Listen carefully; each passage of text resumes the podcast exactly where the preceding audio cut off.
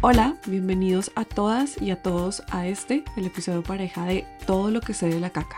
Si todavía no han escuchado el cuento, por favor, paren, escúchenlo y vuelvan.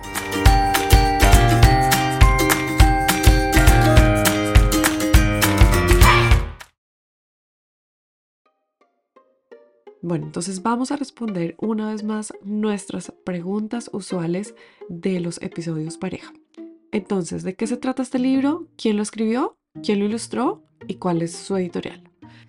Este libro es tal cual lo que dice su título. Me encanta porque le da como una visión un poco más grande a los niños sobre quién más hace caca. Ok, tú haces caca, pero ¿quién más en el planeta hace caca. Y además de tocar el tema de quién más, es cómo yo hago caca. ¿Qué es lo que sucede cuando yo hago caca? Bueno, ahora hablemos del escritor. El escritor, siento yo, por lo que estoy averiguando de él, que es una eminencia de persona en el mundo de la literatura infantil. Él es un español, se llama Jaume Coppons. Este señor ha estado escribiendo desde hace muchísimo tiempo. No solamente es creador de novelas y cuentos para niños y jóvenes, sino que también ha trabajado para televisión, radio, otros medios, crea música, o sea, tiene un, un bagaje grandísimo en cuanto a producir arte, pues. Ahora hablemos de la ilustradora. El nombre de ella es Mercé Galí. Ella también es una española, también de Barcelona. Cuando estaba investigando sobre ella me pareció súper interesante que ella nació rodeada de libros porque sus papás tenían una librería. Y esto me hace pensar que un niño que crece rodeado de arte desarrolla una sensibilidad diferente. Bueno, Volviendo a ella, ella va mucho por la onda de el trazo espontáneo, el collage, la fotografía, los trazos simples y se puede ver eh, en la ilustración que ella nos ofrece en este libro.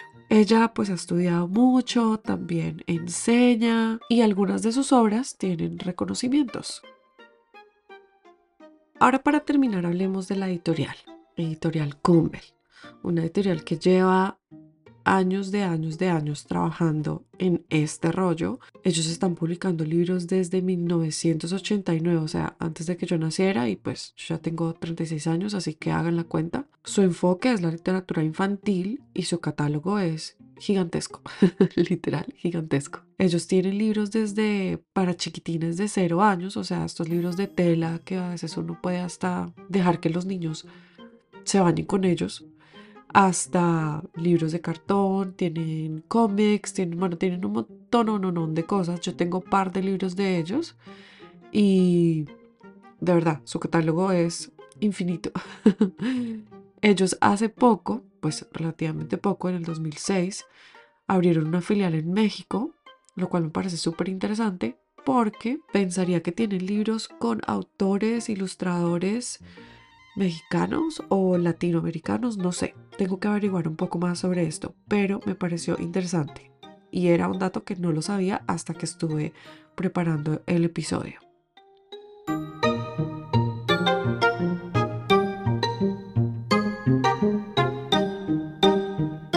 Pregunta número 2. ¿Cómo fue que llegó este libro a mis manos? Este libro yo lo compré, fue uno de los primeros libros que yo compré pues a conciencia de verdad, decidiendo que yo quería invertir en libros en español, que yo quería invertir en libros que no vinieran de Amazon, sino ir a una librería, hablar con la persona, dejarme guiar. Bueno, este libro de verdad para mí tiene un valor sentimental, emocional y hasta de salud mental mi hijita cuando era muy chiquitita, antes de cumplir el primer año, empezó a desarrollar como una ansiedad y no podía hacer, no podía hacer caca. Y esto se convirtió en un problema gravísimo de doctor, de medicina. Y bueno, aunque sí, la medicina, los doctores y todo el rollo sí ayudó, mi instinto maternal, porque es que no puedo decir que fue otra cosa, me llevó a empezar a comprarle a ella libros que hablaran sobre el tema. Entonces le compramos, no sé, unos dos, tres, no sé cuántos libros que hablaban sobre esto, pero este en particular fue con el que ella conectó más porque este libro muestra cómo el niño hace esfuerzo, eh, los sonidos, habla de los sonidos, de los olores, bueno, en fin. Este libro de verdad fue y sigue siendo muchas veces un salvavidas en esa parte. Entonces así es como llega este libro a mis manos, por una necesidad que uno no pensaría que un libro va a poder resolver.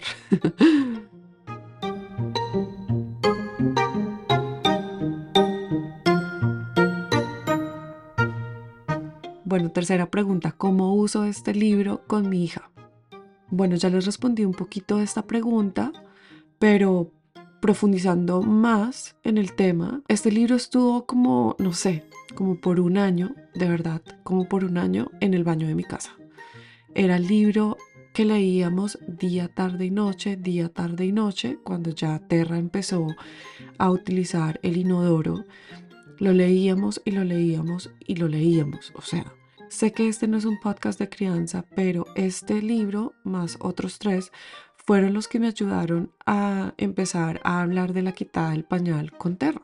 En este momento mi hijita ya no tiene ese tipo de problemas de constipación y aunque todavía yo le pongo pañales, ella ya no se hace pis ni caca en el pañal. Entonces creo que ha sido un trabajo pues de papá y mamá, pero también de traer literatura que hable sobre esos temas, ¿por qué no? Además de eso, el vocabulario que usa es muy chévere porque habla de diferentes miembros de la familia, mascotas, también como el libro se desarrolla en diferentes escenarios, entonces uno puede practicar el vocabulario de esos escenarios, las palabras que uno utiliza cuando va al baño, papel higiénico, bueno, hay un montón de cosas que no solamente las trae la lectura, pero las Como siempre decimos, las ilustraciones también se leen.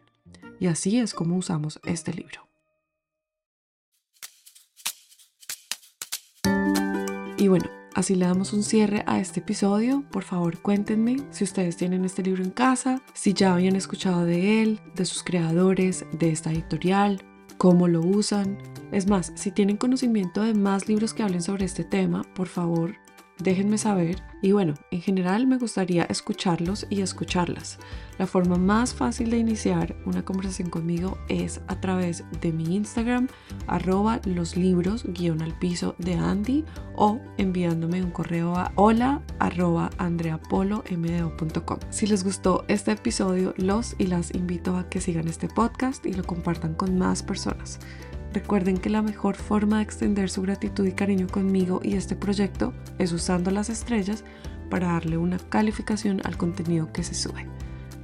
De nuevo, muchísimas gracias y hasta un próximo libro.